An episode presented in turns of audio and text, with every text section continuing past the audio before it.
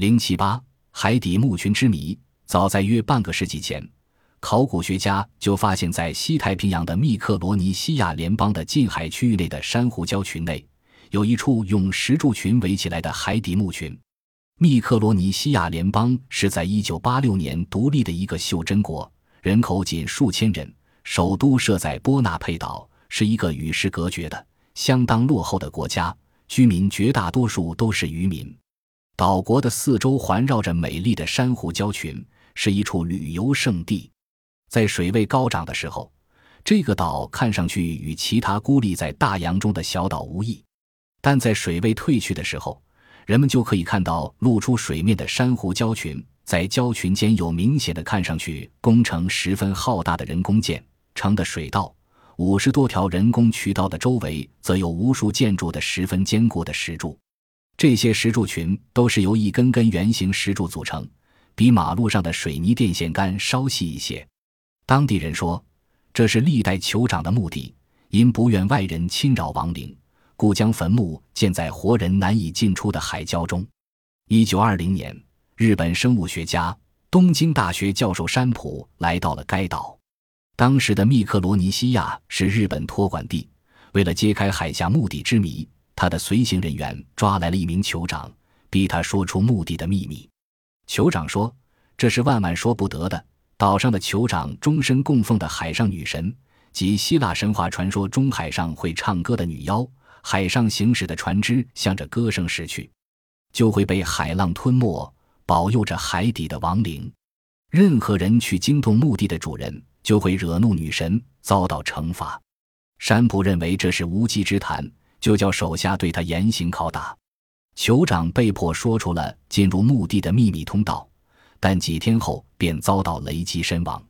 山普依酋长之言，从秘密通道进入了一个海底坟墓，并获得了墓地的第一手资料。回来后，山普闭门谢客，加速研究海底墓地之谜，准备让真相大白于天下。但不久，他突然暴病而亡。山普家人为了实现其夙愿，委托历史学家全清一教授续编遗稿。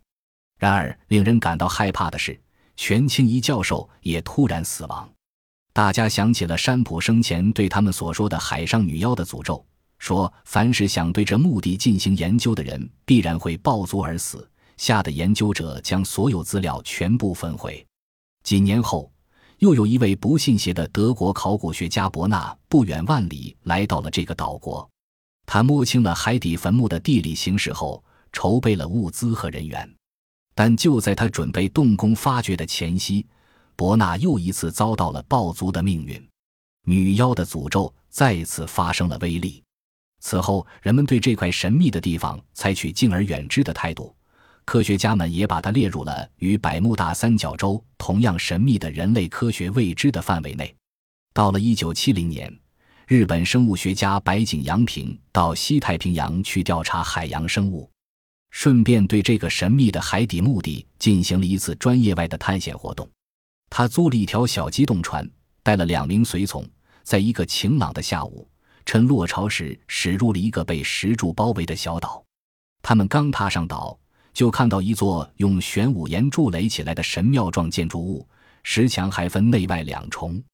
正当他们从外侧进入内侧时，刚才还是晴空万里的天空忽然乌云密布，接着就电闪雷鸣，倾盆大雨劈头盖脸的浇了下来。三人被这突变的天气惊呆了，他们回过头来逃出神庙，上船后急速调转船头，驶离了这块神秘之地。但令人感到惊奇不已的是。小船刚一离开，立即就雨停日出，乌云散尽，又恢复了晴朗天空。当晚，白景去请教一位当地的酋长，酋长说：“这里根本没有下过一滴雨，这是死者不让你们进入墓地而发出的警告。你们若再敢冒犯，保护他们的海神是不会放过你们的，说不定会掀翻你们的船，叫你们有去无回。”最近，美国的一个科学调查小组来到了该地。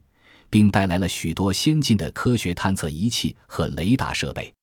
通过对石柱样本的碳化测定，科学家认为其建造年代为公元一千二百年左右。石柱与岛北的火山玄武岩相同，由此推测，石柱的材料来自岛北的采石场，就地加工后运到此处安装。在公元十二世纪，该岛的统治者是兴盛的萨乌鲁鲁王朝。这个王朝共维持了两百余年。当时岛上总人口约为三千人。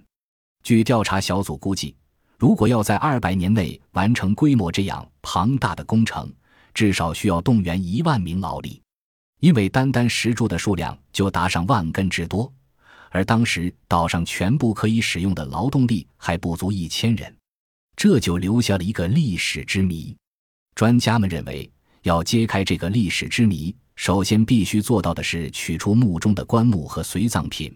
但要做到这一点，则必须跨越诅咒之门，战胜海神的报复，才能进入墓地进行考古发掘工作。